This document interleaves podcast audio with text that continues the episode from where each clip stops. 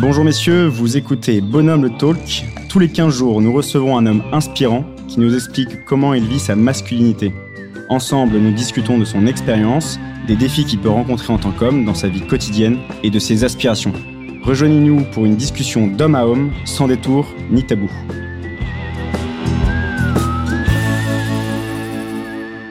Et aujourd'hui, nous accueillons Florian, qui est sapeur-pompier. Salut Florian. Bonjour Amaury. Comment vas-tu? Un peu stressé.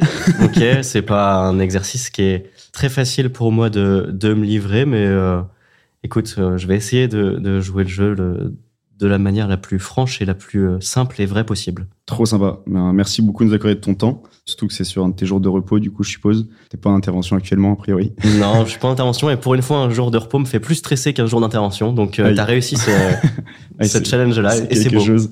Trop bien. Non, mais on va essayer d'être à la cool. Mais en tout cas, ouais, un grand merci de nous donner de ton temps. Euh, et sympa de pouvoir se, te confier sur ce beau métier de, de sapeur-pompier. On va pouvoir un peu discuter de tout, euh, tout ce que ça représente pour toi, ton rapport à, à toi-même, à l'homme, aux autres, aux victimes, à la mort, à la peur, le feu, etc. Et aussi à ce que ça dit un peu de notre société aujourd'hui.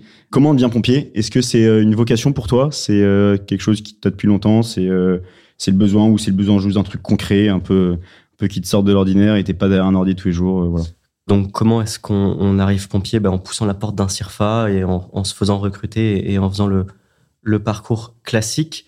Est-ce que c'est une vocation? Je ne pense pas. Parce que c'est un, métier à durée limitée. Il faut avoir euh, ben, l'énergie, la fougue nécessaire. Il faut pouvoir donner le temps et euh, il faut ne pas être euh, usé.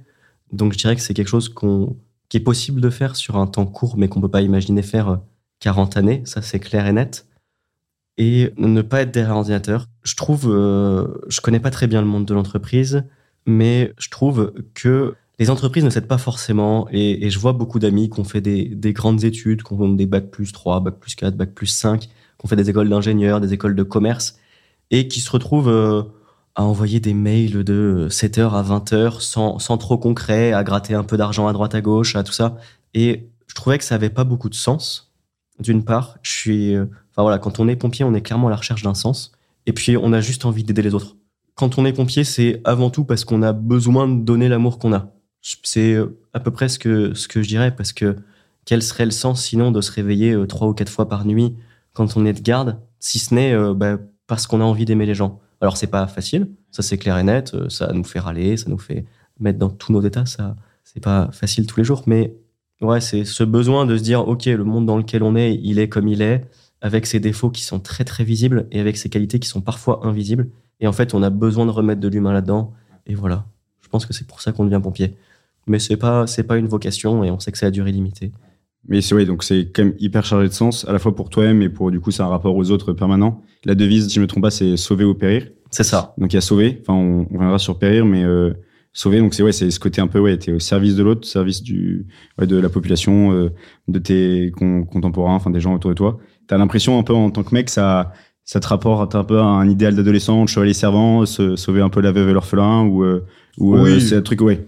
Oh oui, oui, non, mais je suis encore un grand adolescent, ça c'est clair et net. J'ai- encore, euh, j'ai encore beaucoup à grandir, je pense. Sinon, j'aurais peut-être fait autre chose, mais ces idéaux de jeunes, ils sont beaux et, euh, et même si on les, euh, on les met dans le, dans le cynisme du monde actuel, ben, je pense quand même qu'il faut les garder et il faut savoir garder à la fois une âme d'enfant, à la fois une âme d'adolescent, ne pas être non plus béni oui-oui, mais ouais, le, le garder un peu quand même, quoi.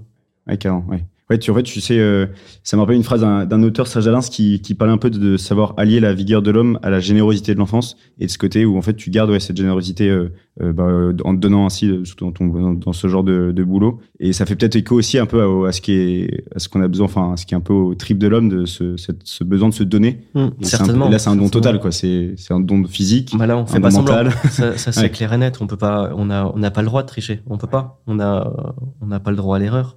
Alors c'est sûr que dans 90% des cas, c'est, très bénin. Même dans 99% des cas, c'est très bénin.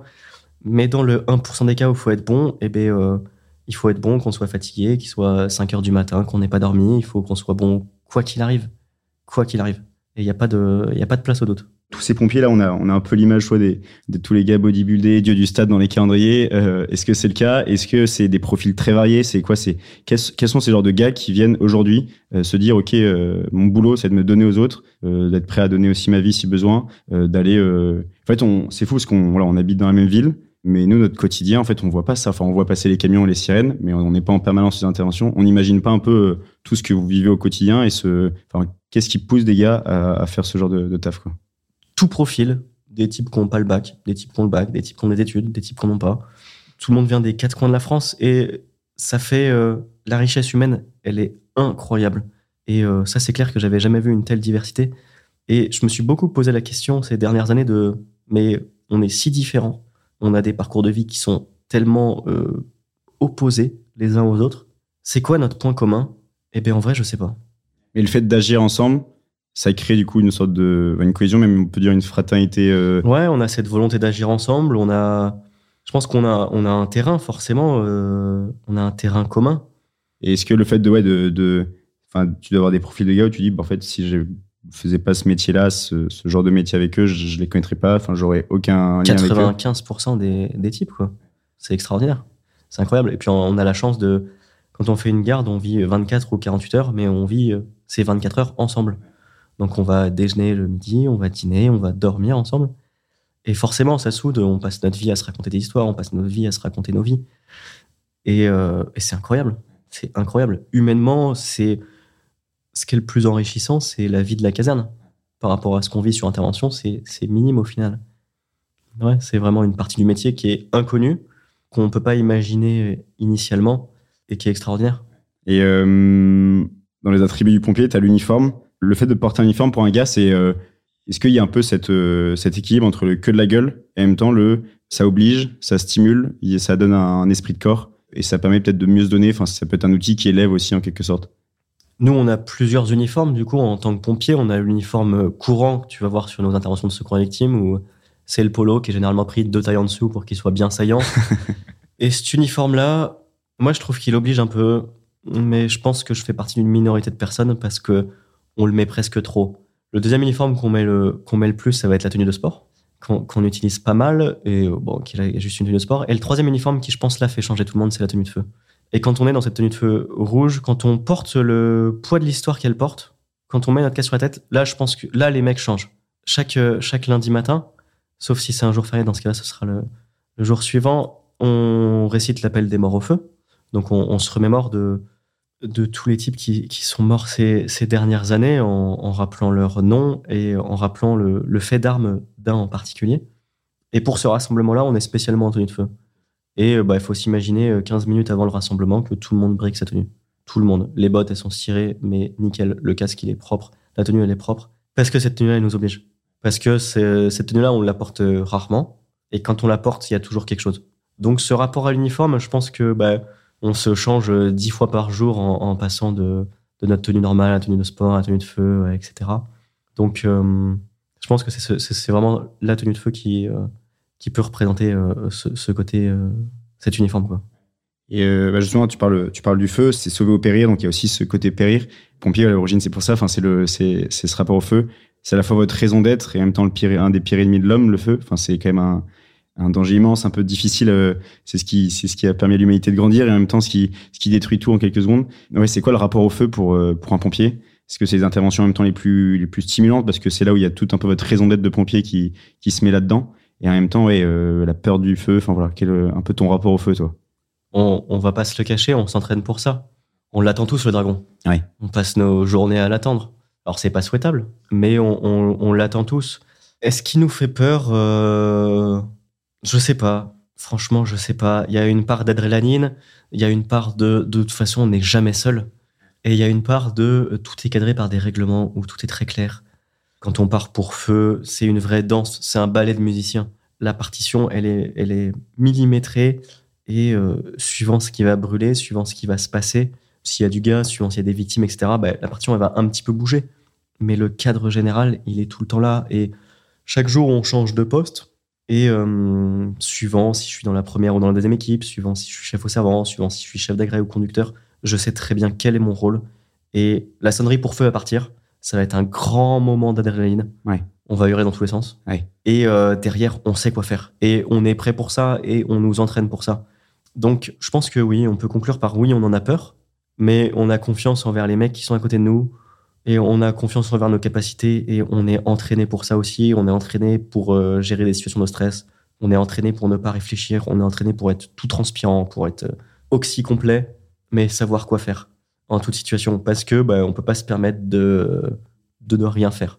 Mais ça oblige un entraînement du coup euh, assez costaud Oui, et une confiance en l'autre euh, absolue quoi. oui. C'est pour ça que c'est c'est euh, l'intégration peut parfois être un peu compliquée parce que il y a un type qui va arriver dans un groupe déjà établi, bah, forcément il sera testé. Ça devient de moins en moins évident dans le monde actuel de tester quelqu'un et de on a tendance à dire non, faut donner sa confiance à tout le monde directement, machin machin. Ouais, mais on n'est pas dans, le même, euh, dans les mêmes enjeux. Ouais, quoi. mais voilà, on a, on a besoin de savoir, ok, toi tu viens d'arriver, ok, fais tes preuves, ok, t'as fait tes preuves, ok, je te considère.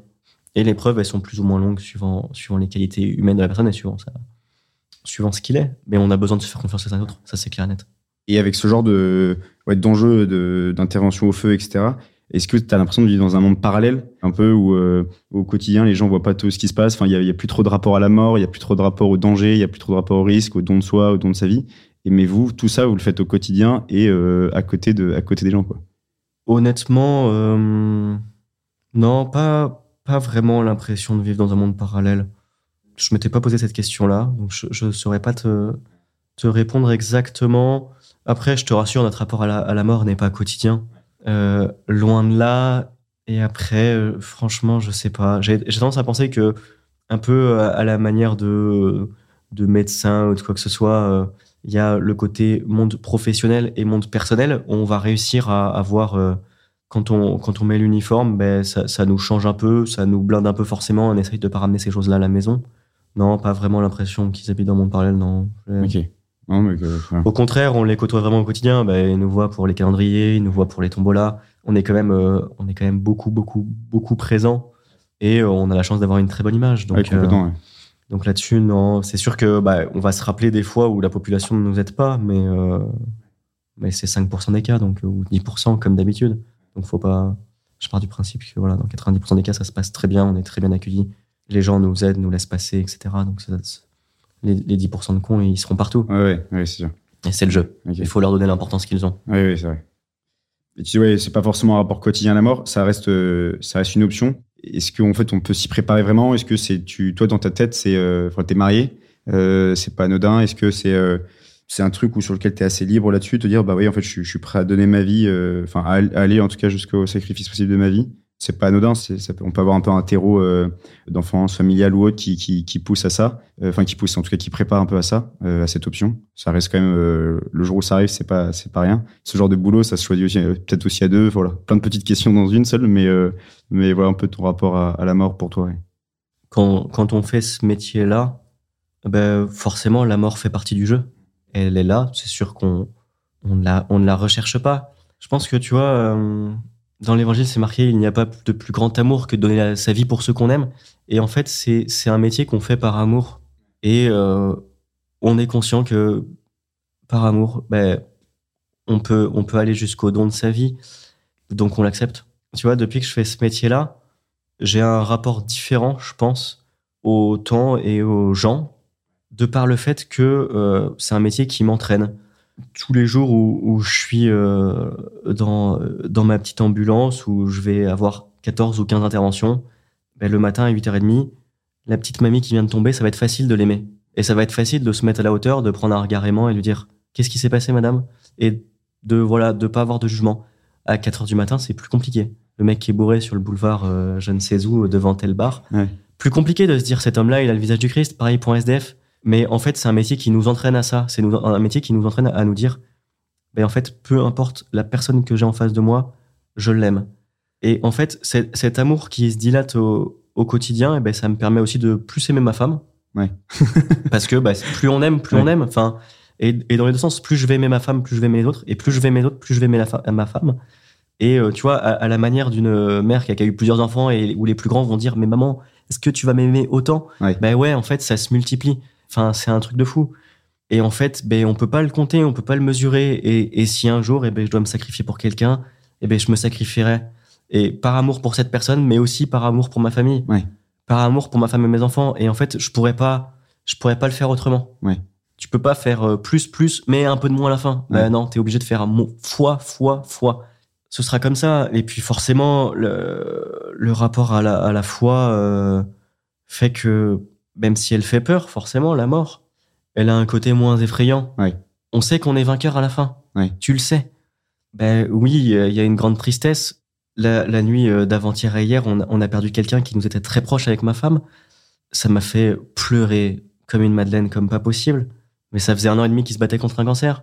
Et on savait que c'était une âme sacrifiée. Et, et au final, de là-haut, il, il, il intercédera pour nous, mais c'est sûr et certain. Donc oui, il y, a la- il y a la tristesse des premiers temps, mais euh, à la fois, euh, ma femme sait que je dois faire le sacrifice de ma vie, ben, elle sait que je lui préparerai une place de choix là-haut. Ouais. Et ce sera le jeu. Ouais. Même si euh, humainement, il est compliqué à comprendre, le jeu. Même s'il est pas souhaitable, et je le, je le veux pas. Ouais. Loin de là. Mais ça fait partie. Et c'est sûr qu'on n'est jamais prêt à ça et, et qu'on sera jamais préparé. Et, et je souhaite pas lui, lui causer cette tristesse. On s'y prépare jamais. Ouais.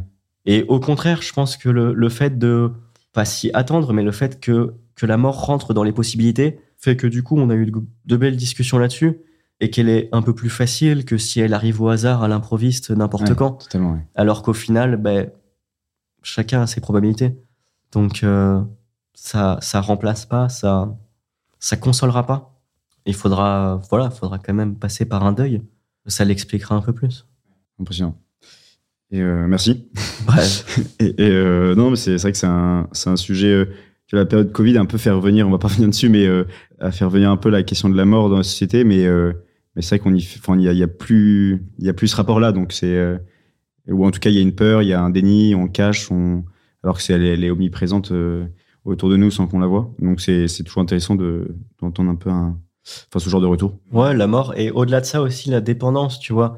En tant que pompier, ben, c'est, on est majoritaire, enfin, on n'est pas majoritairement, mais on, on est régulièrement appelé auprès de personnes qui sont dans le, disons, dans le dernier quart de leur vie, qui sont euh, plus ou moins dépendantes, etc. Et, et ça fait réfléchir à, Ouais.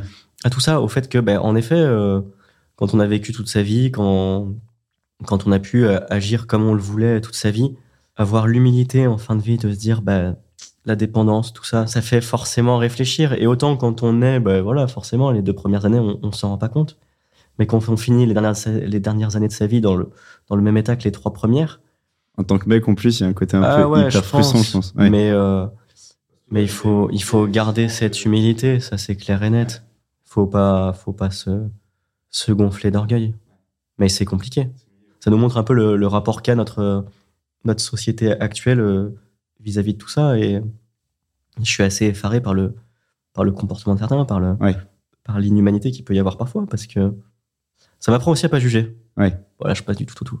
Non, non, mais Ça- c'est- ça- ça très et euh, c'était quelque chose qui n'était pas forcément évident chez moi et qui est certainement pas évident chez beaucoup de monde. Mais en fait, euh, ben ouais, le fait de juste aimer les gens tels qu'ils sont sans les juger, eh ben c'est hyper apaisant et c'est hyper agréable. Et c'est soulageant en fait, Et ça permet de te détacher un peu, euh, comme t'enchaînes en plus Mm. l'intervention. Ouais. complètement. Ouais. Et on parle de ça. Est-ce que tu vois, du coup, il y, a- il y a de tout dans tes interventions euh, Enfin, je regardais les chiffres, c'est quand même hallucinant. euh, c'est 1 million d'appels, c'est 400 000 secours à victimes. Dans les 400 000, donc tu dois passer du tout au tout des. En effet, la, la mamie qui est juste tombée par terre ou euh, un truc plus grave. Les trucs graves, tu tu tu t'habitues à un moment à voir ce genre de choses? Enfin, est-ce qu'il y a un peu un côté euh, non? Non, on s'habitue jamais. Ça c'est clair. Non, on peut, on peut pas. Et il faudrait pas en fait. Faut, faut pas tomber dans un cynisme. Faut pas tomber. euh, faut surtout pas tomber là-dedans. Enfin, c'est quelque chose d'assez compliqué. C'est un, et c'est un combat de se dire, ok, ça m'a touché. Ouais. Et c'est hyper dur. Et bah, quand on va se retrouver à trois euh, bonhommes euh, costauds, on va dire, Ah, non, j'ai un cœur de pierre. Ben non, en fait, non, on a tous des petits cœurs tout mous. Faut arrêter ça. Et ce qui est le plus dur, c'est pas forcément les, les trucs graves sont assez durs, mais ce que je trouve le plus dur, c'est les fois où euh, on peut personnaliser quand on va se retrouver face à des gens qui sont qui ont à peu près nos âges, Ouais. qui ont euh, des, des difficultés psychologiques immenses, qui ont, qui ont des détresses. euh, sur, bah, voilà, forcément, à mon âge, c'est majoritairement psychologique, c'est moins physique. Ouais. Et là, ça fait mal. Et là, euh, parfois, j'ai l'impression de voir des amis. Euh, une fois, j'avais des amis qui, avaient- qui avaient eu un grave accident de moto. euh, quelques jours après, je fais un accident de moto. Et en fait, euh, je voyais mon, mon pote. Quoi. Ouais. Et là, c'est dur. c'est euh, bah, forcément ça nous touche quand on personnifie le truc, quand on quand on arrive à mettre soit son visage, soit le visage d'un proche, soit le visage de de ses parents, d'amis, de sa femme. C'est là où ça nous prend au trip. Ça c'est clair et net. Et parfois c'est difficile d'en parler. Et le fait de faire du sport va nous permettre de- de- d'en évacuer. Le fait d'avoir une vie équilibrée va nous permettre de, de l'évacuer aussi. Le fait de dire trois conneries en buvant une bière va nous permettre Ouais. de l'évacuer L'humour est vraiment Ah, important. on est- ouais. on est Il faut, obligé. ouais. On est obligé. Et entre vous, vous arrivez à voilà, tu disais ouais, euh, entre bonhommes, enfin entre mecs, euh, euh, cœur de pierre et tout. euh, là, c'est une ambiance que de gars, enfin Majoritairement. essentiellement, ouais. Mais vous arrivez quand même à, à être simple là-dessus, à parler, enfin, à, être à l'écoute les uns des autres, à, à vous confier, euh, ou pas forcément à tout le monde, mais à certains. Enfin, c'est euh, C'est toujours assez dur. ouais, ok, On se méfie toujours. On a tous nos oreilles. ok. Voilà, il y, a des- il y a des mecs canadiens, je sais que c'est que je peux leur dire après tout et n'importe quoi, c'est des tombes et, et je serai pas jugé. D'autres c'est différent, comme ok. partout. Ouais, ok, ouais. Et faut faut avoir, faut avoir ses piliers. En vrai, c'est important. Et tu disais, tu parlais de vie équilibrée, euh, beaucoup de sport et tout. euh, Est-ce que tu as l'impression, en tant que mec, tu as un peu cette vie idéale de dire, OK, il y a un équilibre, euh, vie de famille, beaucoup de sport, j'ai du sens dans ce que je fais. Enfin, te dire, OK, là, tu te sens pleinement homme, tu vis intensément, tu as ta dose d'adrénaline, de risque, de challenge, tu sers en même temps, c'est pas que pour toi. Enfin, voilà, est-ce que tu te sens vraiment à ta place en tant que mec, même s'il y a toujours des choses sur lesquelles grandir, à accomplir encore, mais que tu peut-être touché un peu du doigt de là où un, où gars peut se sentir vraiment homme euh, au quotidien? J'en sais rien. je suis désolé. ouais. Non, non, mais J'en sais rien. pas forcément la question que tu te poses tous les jours. Mais euh, bon, en tout cas, tu te poses pas des questions existentielles en permanence sur ce que tu fais. Non. Ouais. Donc c'est peut-être la mon réponse. cerveau est assez simple. J'ai un petit Non, mais- poisson qui navigue dans Ouais. l'eau. Non, mais tu parlais de tes potes qui, qui passent leur temps à faire des, des mails tous les jours. Peut-être que tu vois, eux peuvent se poser plus facilement parfois des questions sur euh, le sens de ce qu'ils font au quotidien. Est-ce qu'ils répondent à un besoin euh, primaire du mec de, de, de se donner physiquement Et, euh, et peut-être que toi, tu le trouves plus facilement. Mais... Certainement, certainement, mais euh, j'en suis pas à ce niveau de réflexion. c'est pas grave, je te donne des pistes. ouais, ouais. Vous avez 4 heures. Ah. Exactement.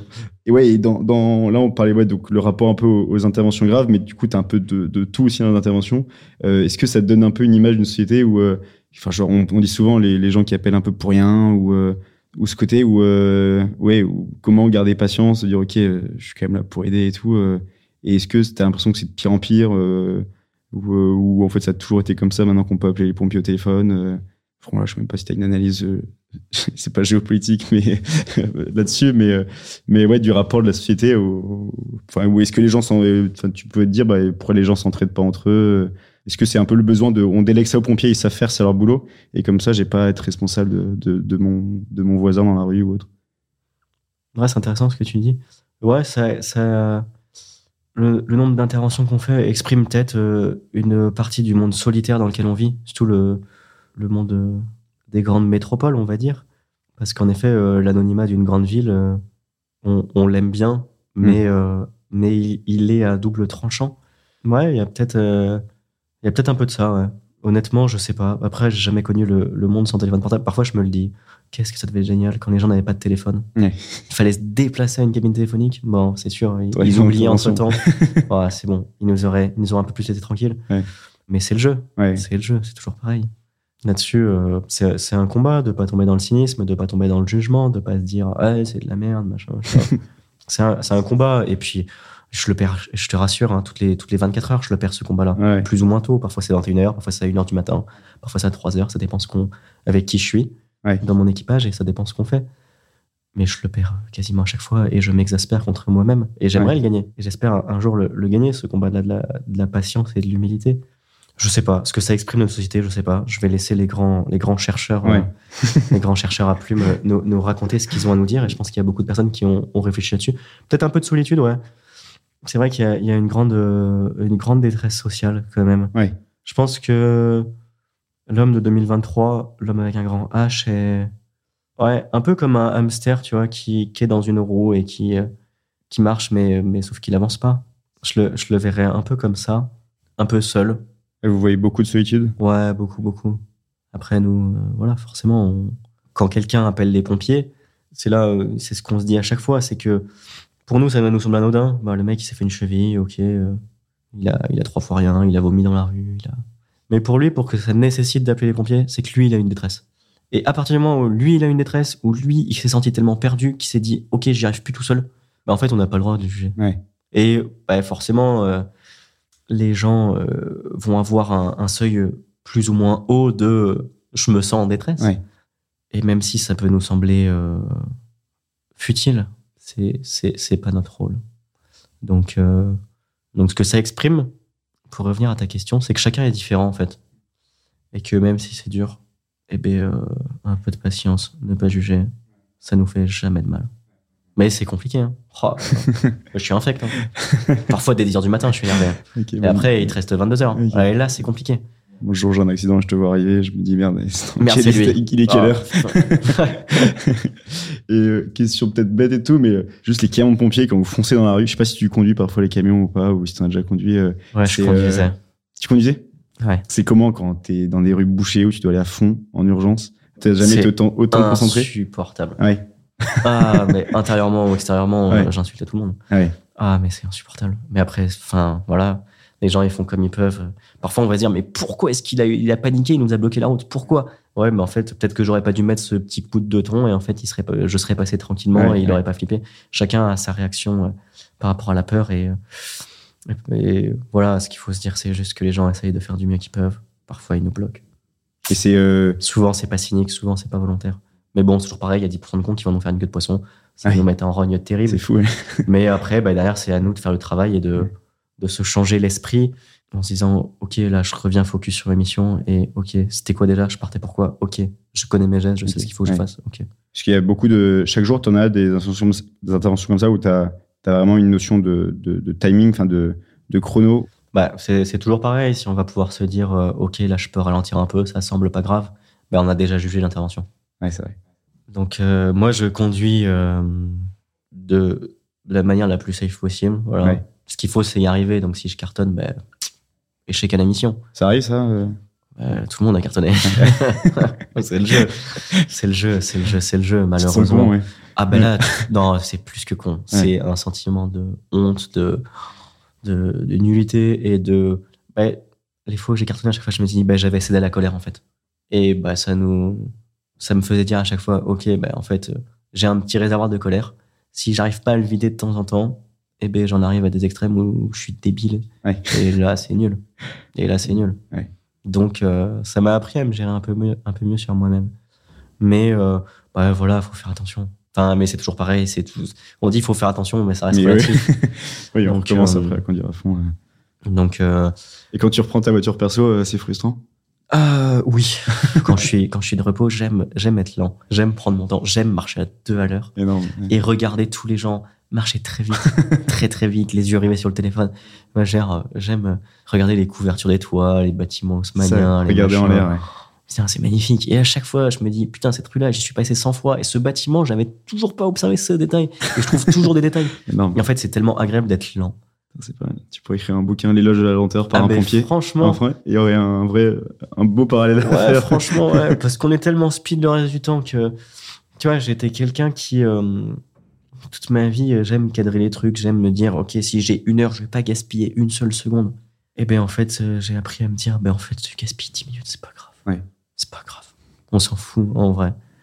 Et euh, ça sert à rien de se mettre la rate au courbouillon, de se dire, Eh, je vais faire ça, ça, ça, ça de ma journée. Mais si je fais qu'une tâche, c'est déjà bien.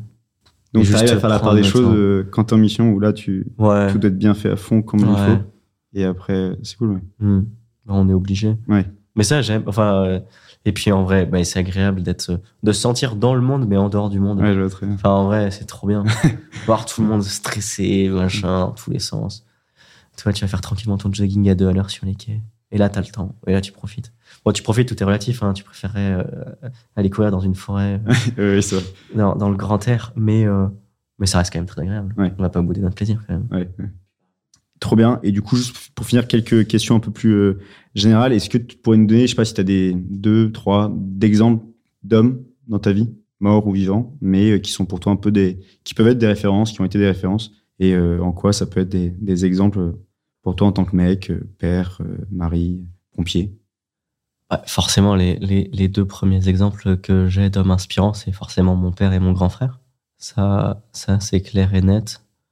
Forcément, ils, ils, ont, euh, ils, ont, ils ont forcément euh, un peu façonné ma, ma manière de, de penser, ma, ma manière de faire et ma manière d'être.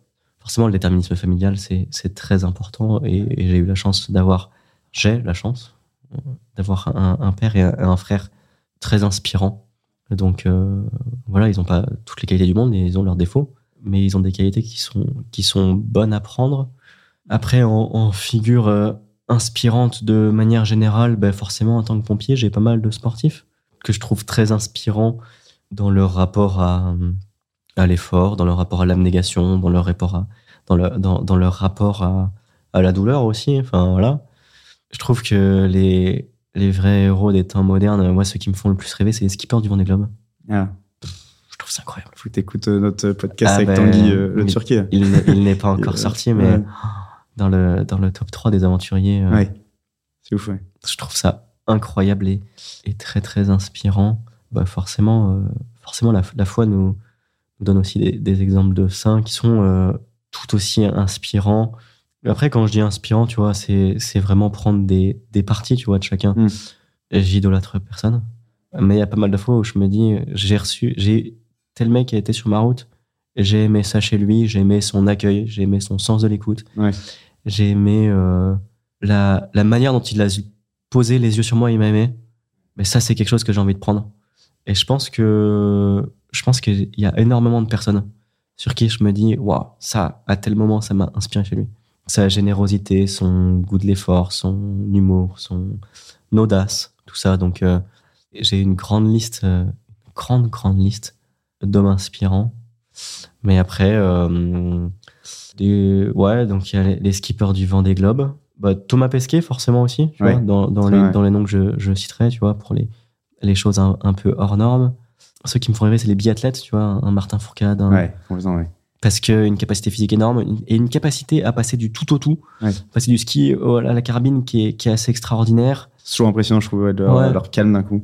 Les pilotes de Formule 1, tu vois, ils ont euh, des milliers de personnes qui bossent pour eux et eux, ils ont une voiture qui va certainement très vite, mais en deux heures, ils ont le travail de milliers de personnes entre les mains et il faut pas qu'ils fassent n'importe quoi. Et ils n'ont pas le droit à l'erreur. Et tu vois, les, sports mécaniques et bah, en, figure de sainteté, pour finir, euh, pour finir, bah forcément, euh, Pierre-Gelo Frassati. Ouais. Voilà, Verso l'Alto. Qu'est-ce que je pourrais citer d'autre? Euh, Saint-Tarcisius. Ouais. Voilà, pour, euh, pour sa recherche de, sa, de, de la vérité, de la non-compromission. C'est une belle, une belle liste. Ouais, une belle liste. Et puis aussi pas mal de femmes inspirantes, tu vois, Sainte-Jeanne ouais. Beretta qui a, qui, a qui a, donné sa vie pour ses enfants, qui a été jusqu'à elle, voilà, le sacrifice ultime. Tu vois, il y, en a, y, en a, y en a pas mal aussi. J'admire toutes ces, toutes ces femmes, là, Serena Williams, qui, qui a remporté un tournoi de tennis en étant enceinte, tu vois. Un peu ce. Je sais pas ça. Beaucoup de. Ouais, beaucoup, beaucoup. après, je me laisse inspirer par beaucoup, beaucoup de personnes, mais sans prendre toute leur personnalité. Tu ouais. Non, c'est intéressant au contraire de dire, ouais, qu'est-ce qui fait écho dans ma propre vie sur lequel je pourrais travailler grâce à cet exemple. Mm.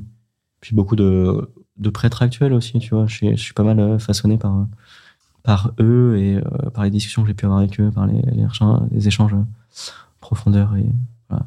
notamment qui est, qui est décédé avant-hier qui nous a beaucoup, beaucoup, beaucoup marqué. Merci beaucoup. Plein d'exemples à la fois donc anciens mais aussi actuels et je trouve ça chouette de pouvoir euh, s'inspirer aussi de ceux, qui nous entourent. Deux dernières questions un peu, un peu profondes aussi. Euh, si demain tu as un fils, quel exemple de, de père t'aimerais être pour lui? Hmm. Il faudrait 4 heures peut-être. Il faudrait 4 heures aussi. non, non, non. Alors je t'avoue que cette question-là, j'y ai réfléchi. Forcément. Parce que bah, tu vois, en, tant qu'être, euh, je pense que notre humanité nous pousse euh, à laisser une trace aussi. Donc, euh, forcément, la, question des, enfants se, se pose et, la question des enfants est de, laisser quelque chose, de notre, laisser une trace visible sur Terre. Je pense que, je pense que ça reste quelque chose qui, qui est au, fin fond de, notre corps ou de notre cœur, je sais pas. Et donc, forcément, à cette question-là, j'y ai répondu, enfin, j'y ai répondu, j'y ai réfléchi, on va dire. Je sais pas comment chez Ducret, mais j'aimerais qu'il ait trois choses. La première, c'est la pudeur. Euh, je trouve que c'est une, une, une, valeur actuelle qui est oubliée, d'être d'être pudique, de pas s'emporter, de pas s'enflammer, de voilà tout ça, de de faire preuve d'un peu de de calme.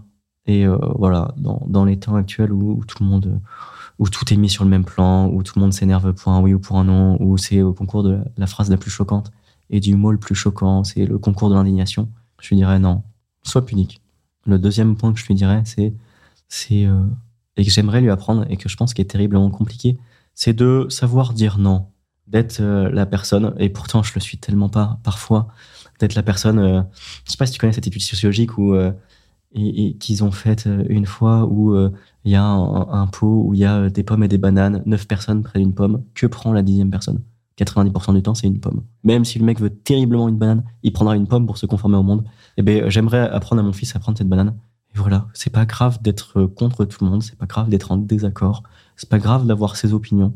Et euh, faut pas le rechercher à tout prix, faut pas rechercher la différence à tout prix, mais euh, faut pouvoir euh, dire euh, non, ça je suis pas d'accord ou non, ça je suis d'accord quand, quand tout le monde va va lyncher ou pas. Et la, la troisième chose que, que je veux lui apprendre, c'est d'aimer profondément et d'aimer tout son cœur et d'aimer totalement sans, sans tricher, sans jouer. Et, et de, voilà. On dit souvent vivre pleinement, mais en fait, je pense que vivre pleinement, ça passe par aimer pleinement. Et si on aime pleinement, ben là, on vit pleinement, on vit pleinement, tu vois. Et euh, c'est les trois choses, ouais. La, la pudeur, le savoir euh, exprimer sa différence et aimer. Énorme. Mais je sais pas non, comment faire. et j'ai pas, il y a pas le manuel, il y a pas le, ouais. je sais pas. Trois directions à assurer et tout. Euh. Ouais, mais c'est les trois choses que si un jour, euh, quand, quand il se préparera au mariage et qui, qui mettra, qui remettra le modèle de ses parents en cause, euh, s'il écoute ce podcast et qu'il dit ah oui mon père il a fait plein d'erreurs, mais il a toujours voulu ça, ben bon j'aurais déjà gagné. Ok. J'allais te poser la question ensuite qu'est-ce qu'être un homme et au fond est-ce que c'est du coup c'est Peut-être ces trois ingrédients. Peut-être ces trois ingrédients-là. Je sais pas. Non, enfin, est-ce qu'être un, un homme euh, l'humanité en général ou est-ce qu'être un, un, homme, homme ouais, un mec euh... Parce que je pense que ces trois qualités, euh, ces trois choses que je viens de te dire, euh, peuvent euh, se décliner aussi de manière féminine, tu ouais, vois.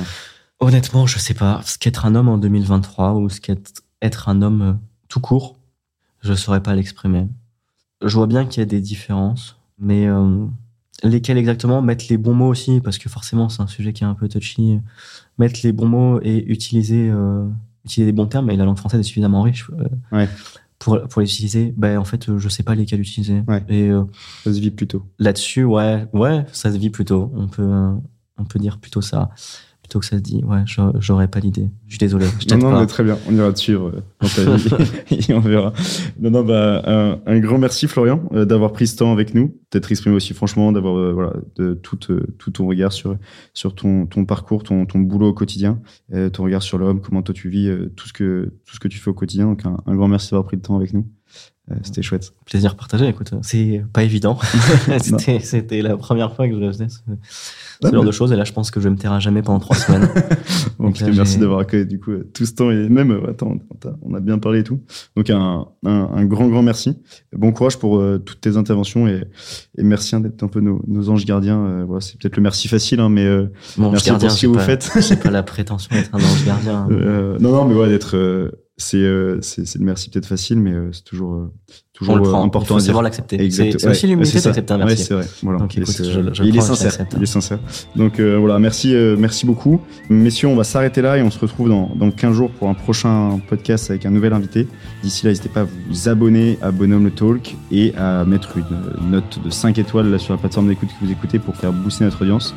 À bientôt, messieurs. D'ici là, tenez bon la barre et bonne navigation dans vos propres vies et à très vite.